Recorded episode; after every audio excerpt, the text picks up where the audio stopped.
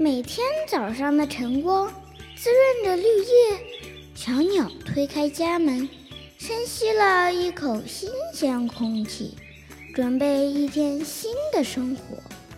Hello，这里是一家人的声音盛宴，我是孙明。